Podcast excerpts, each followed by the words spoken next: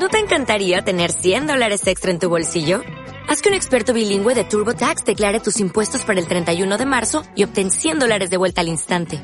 Porque no importa cuáles hayan sido tus logros del año pasado, TurboTax hace que cuenten. Obtén 100 dólares de vuelta y tus impuestos con 100% de precisión. Solo con Intuit TurboTax. Debes declarar para el 31 de marzo. Crédito solo aplicable al costo de la presentación federal con TurboTax Full Service. Oferta sujeta a cambios o cancelación en cualquier momento.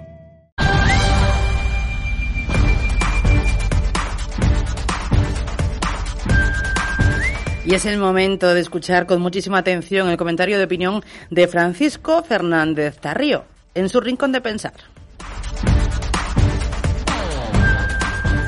El Consejo de Ministros, órgano colegiado del Gobierno de España, ha perpetrado un nuevo ataque a los principios más elementales de un Estado de Derecho, aquel que se basa en el cumplimiento de las leyes, el respeto al ordenamiento jurídico y a las decisiones de los tribunales.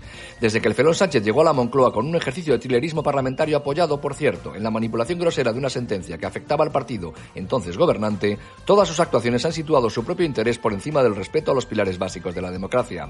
No contento con llegar a la Moncloa con una enorme mentira y una enorme traición a sus votantes, no ha dudado en meter en el gobierno de la nación directa o indirectamente a partidos con delincuentes condenados en sus filas, agresores de policías, estafadores de la seguridad social, difamadores, secuestradores, prevaricadores o manejeadores de asesinos o golpistas contra el orden constitucional.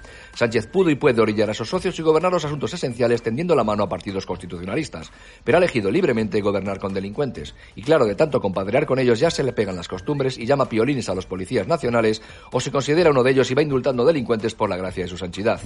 Dijimos hace muchos meses en estas ondas, parafraseando a Clara Campoamor, que si en una situación de debilidad parlamentaria pactas con los totalitarios y les dejas entrar en el gobierno, ten por seguro que ese no será ya tu gobierno, sino el de ellos. Pasados los años, Sánchez es ya como cooperador necesario un delincuente más de la famosa banda que denunció en su día Albert Rivera. Sánchez, el presidente Termita, ha corrompido todas las instituciones colocando amiguetes aquí y allá, dejando en manos de una sicaria de sus felonías, la Fiscalía General del Estado, o indultando sin rubor a quienes han cometido los más graves delitos que se pueden perpetrar en política, un golpe de Estado contra la nación, su constitución, y que además se han llevado crudo nuestro dinero.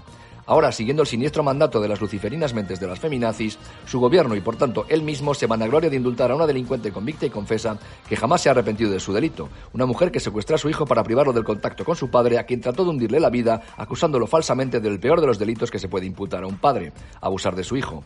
Un indulto publicitado y jaleado por esa calamidad que tanto daño está haciendo a las mujeres, esa botarate mujer de llamada Irene Montero. Y los efectos no se han hecho esperar, nuevos secuestros de madres a sus hijos para dañar a sus padres. Cuando un gobierno por boca de su ministra comunista justifica este tipo de delitos, pasan estas cosas, que se fomenta e incentiva el secuestro parental de menores.